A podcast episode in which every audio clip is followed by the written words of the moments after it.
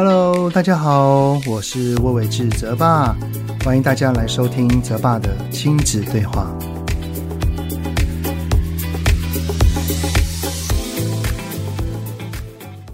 Hello，你们好，欢迎收听泽爸的亲子对话。我是亲职教育讲师魏玮志泽爸。哦耶！放暑假啦！不知道各位爸爸妈妈，你们的心情如何呢？啊，是开心呢，还是带着一丝丝的烦恼呢？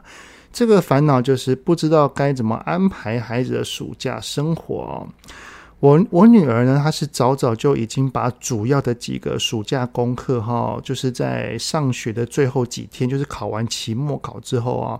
在学校就已经把它写完了，只剩下像是阅读心得单之类的功课还留着，所以目前这几天可以说是非常悠哉的状态。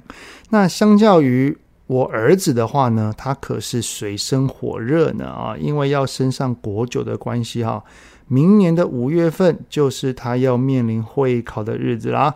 所以呢，今年的暑假，学校老早就发下一叠厚厚的考卷，要求他们呢，把国七到国八这两年哈曾经念过的科目，每天安排一些进度，先写一些讲义，然后再来写考卷，把这两年的回忆啊，通通给唤醒过来。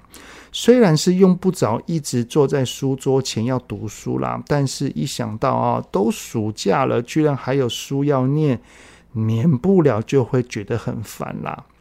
目前运行了几天，刚开始是还可以接受的状态哦，不过呢，慢慢的就可以看得出来，有出现一些稍微的反弹迹象。例如说，就是很不想写啊，明明知道要写，就是不想写啊，然后抱怨啊、埋怨啊，说什么哦，真的是一个很烂的暑假啊，等等的啊。那每一个人的抗拒呢，通常都反映着其背后的情绪，而这个情绪呢，也可能反映着相对应的某个事件或困境。而这一集想要聊的主题呢，跟一位听友的提问有关。这位听友呢，他在 Apple Podcast 上面留言写道说：“哈，他说曾经听过泽爸在学校分享，让我收获满满。然后现在有一个难题想要请教泽爸。我儿子在国一要下学期的时候呢，坚持要去考排球的体育班的转学考。”他考上哈是经过一番革命，才终于让我们答应去念的。我儿子呢，他从没有那个，他从那个没有打过排球，到现在要去参加全国比赛，而且呢，学校离我们家是有点远的，他都会自己早起骑车上学，风雨无阻。很多时候，连下午跟假日都要练球，是，然后这些辛苦我们都有看在眼里。慢慢的呢，也从刚开始的反对到现在，非常的佩服他。只是呢，因为疫情的缘故，最近停课，就是在这个线上上课的时候打乱了一切。在线上上课时，儿子爱上不上，常常出现睡过头或者是没有点名的状态。老师跟教练都对他提出了口头警告，甚至还说，因为他的学习态度不佳，可能有转出体育班的可能。没想到我儿子就说：“哦，转就转啊，哦，但我想他应该是意气用事吧。”然后呢，复课第一天，教练跟他谈，他居然说要转学，要退出体育班，还说心意已决，因为练球太累了，不想练了，要我帮他转。那个办理转出，真的不知道该怎么办。希望泽爸能给我这个无助的妈妈一些建议。好，所以呢，这集的主题我们就来聊一聊呢。当孩子有着强烈反抗的心态，我们该如何对话呢？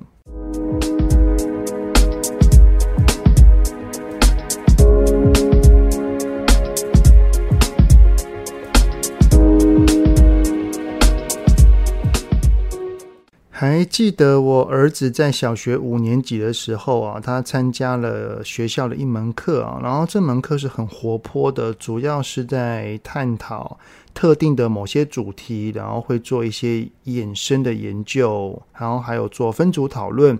制作影片啊、动画等等的，然后也还会介绍许多有趣的课外读物，不会是像一般上课一样哦，就只是坐在位置上面听老师讲这样子而已。所以他是蛮喜欢上的。但是到了小六的时候，突然哦，真的就是他一回到家就时常抱怨这门课，常常说要退出，然后每天东嫌西嫌，然后就会一直挑这堂课，不管是老师也好，还是什么也好，好的一些毛病啊。我一开始也只是听他抱怨而已，但是有感觉到这个他所谓的退出不是说说罢了，是真的有这种想法的。于是我就开始尝试与他对话哦，然后一谈之下才明白哦，原来这一门课的毕业成果是上台发表，是要制制作简报，然后跟台下的观众分享自己的研究报告。就在有一次哈，他在那个正式开始之前，总是要有几个小的嘛。他对着几个同学在讲的时候，几乎所有人都听不懂，然后还取笑他那边趴着，让他觉得很尴尬、很丢脸、很不喜欢这种感觉。于是他就更加担心，如果到了最后的那个成果发表，观众更多。然后我儿子还说，哈，他甚至还想象到了他一个人站在演讲厅的舞台上面，然后对着几百位的观众，脑袋一片空白，讲不出一句话来，全场的人盯着他看的那种窘境，他全部都想象到了。也就是因为这个无限想象的恐惧，让他产生了逃避的念头。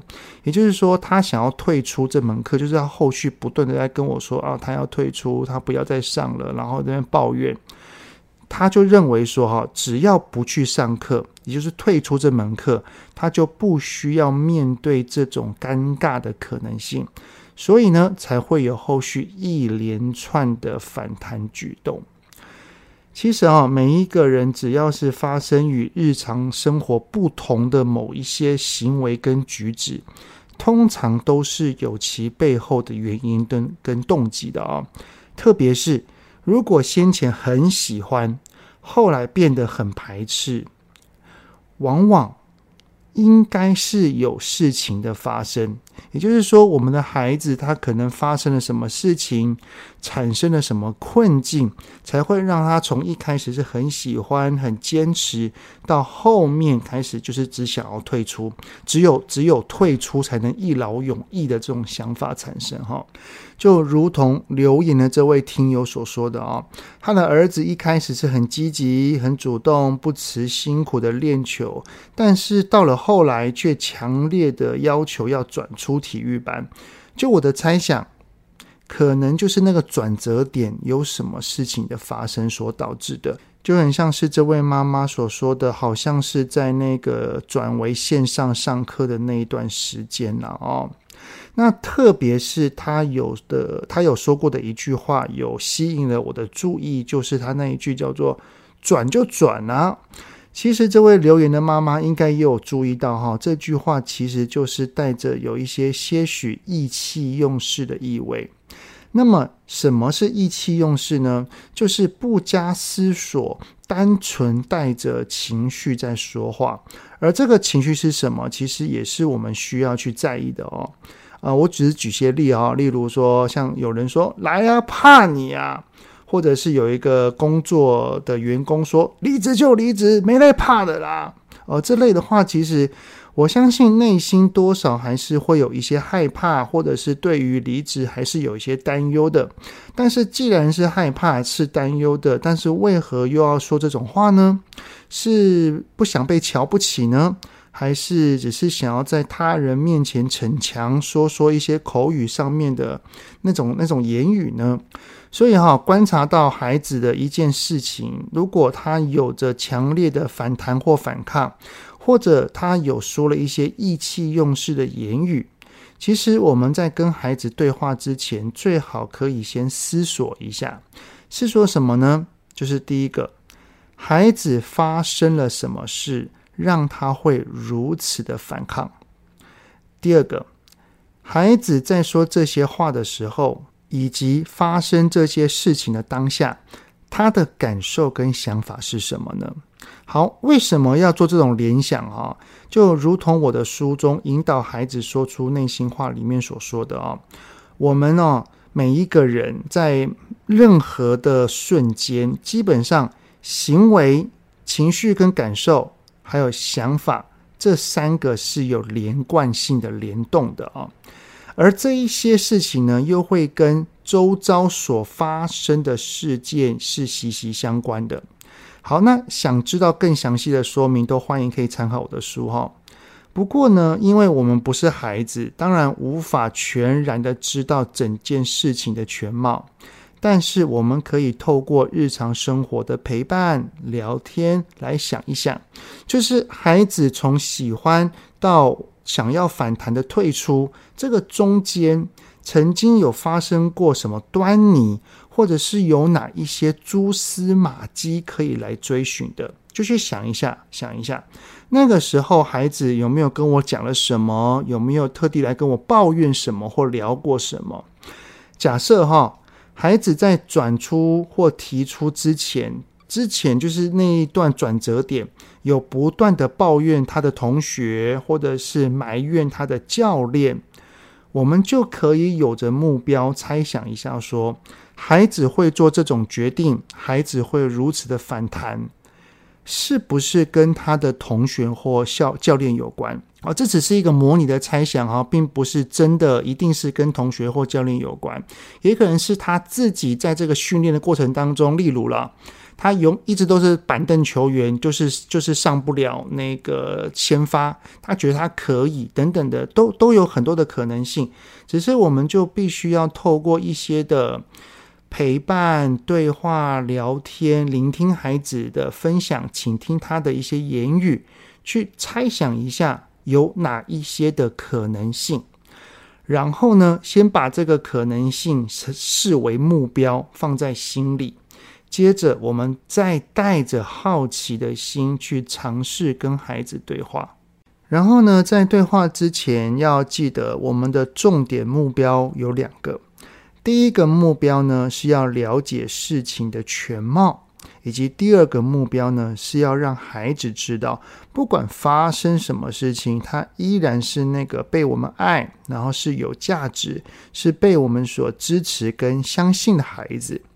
至于问题要不要解决，例如说要不要继续留在体育班，或者是转出之后又要面对会考这类的啊，固然是要考量的，但是优先顺序是排在后面的。为什么呢？因为在对话的核心，关心人永远比解决问题更重要。好，那么接下来该怎么对话呢？首先哈，我们。要带着平和跟开放的口吻跟姿态来先去关心孩子啊、像是啊、跟孩子说：“孩子啊，你还好吗？那今天跟教练谈得如何？谈得怎么样呢？怎么了？你跟教练谈完似乎有点闷闷的，那有事情想要跟爸爸聊吗？”啊、我们先以关心来开头。再来，如果当孩子有跟我们诉说一些抱怨啊、埋怨啊，甚至是说了一些气话啊，我们就可以从感受为出发点来进行探索。例如啊，孩子啊，你感觉上好像听了教练的话很生气呢，你在气什么呢？你可以跟爸爸说吗？孩子啊，你似乎觉得教练有一些对你有一些意见是不太认同的，你听了好像很不太高兴，有吗？接着，我们就可以再多些探索，像是啊，孩子啊，你是怎么看待教练的呢？你觉得教练是公平的吗？那你跟同学一般的时候相处的如何呢？那对于你的决定，你的同学有跟你怎么说吗？那你自己怎么看待你的决定呢？也就是我们多用一些好奇的客观提问，然后循线着孩子所说的东西做出衍生，慢慢的往他的内心深处来挖掘，去了解他真正的想法。然后呢，在聆听的时候，请务必要拥有一些敏感度啊，例如啊。在话语当中，如果孩子有说出一些字句或者是一些言论，是跟连续性或者是时序性有关的哈，我们就可以做一个回溯的提问。呃，例如啊，孩子在话语当中出现了“教练就是这样啦，他都不会听我说的啦，反正我同学都不会在乎我啊，其实有没有我在根本没差。”诶，有没有注意到我？我这两个例子只是举例的啊，只是这些句子当中其实都带着从过往到现在的一些累积字眼。当我们听到了这些字眼，可能是跟过往有关的时候，我们就可以接着提问说：教练是从以前就这样对你的啊？那他有跟你说过什么吗？那从什么时候开始的呢？孩子啊，你说同学都不在乎你，你之前从什么时候开始有这样子的感觉的呢？啊、类似类似像这样子的提问，有需要的话，还可以在回溯过往的时态当中啊，做一些工作，像是问他当时的感受、当时的想法等等的啊。记得千万不要说理、批评跟给建议，而是要很多很多的好奇跟关心。那孩子如果在讲述这些过往的当下是有带着情绪的话，其实我们可以尝试来核对一下，像是那孩子啊，你想要转出是跟教练或同学这样子对你有关吗？哦，去提问一下，试着把孩子后续的反抗行为跟他在过往的当下与教练跟同学的相处摆在一起，看看是否有关联性。如果有的话，那有非常高的可能性，就是找到他为何会有如此强烈反抗行为的原因了。那接下来我们知道原因了，就可以多带一些的同理跟理解来去应对孩子，让他知道说，你发生的这些事情，爸爸是跟你站在同一阵线的。好，那怎么样的说辞会让有孩子这种感受呢？我们就可以这样说，说孩子啊，我明白你也不希望这样。当然，发生这样的事情，你很生气，我能理解。但是比起其他的事，我更在乎的是你的感受。你面对教练的委屈，面对同学的难过，爸爸真的很心疼。来，爸爸抱一个。不管怎样，爸爸会陪着你一起面对的，好吗？最后才是跟孩子讨论后续的问题处理，然后多多问他，那怎么办呢？啊、那你的后果有想过吗？那如果发生了，你会怎么做呢？试着让他为自己的行为负点责吧。啊，当然哈，以上的对话都只是带着一点方向性的猜测啦，不一定是孩子会回答的样貌。所以我们可以掌握以上这些原则，然后如果有发生类似的事情的时候，我们在循线的这一些原则的情况底下，好好的跟孩子对话，或许就可以找到孩子为何会如此反弹的主要原因了。好的，那节目就先到这边喽，很谢谢你们的聆听，有任何想听的内容，都欢迎在 Apple Podcast 底下呢。先五星按个赞，然后再留言告诉我哦。泽爸的亲子对话，我们下次再见喽，拜拜。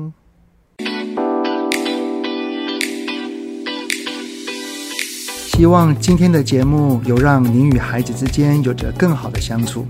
欢迎在各个收听平台订阅泽爸的亲子对话。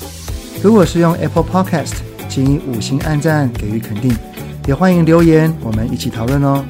如果有想要听什么亲子的议题，请欢迎告诉我。愿天下家庭的亲子关系能够更好。泽爸的亲子对话，我们下次见。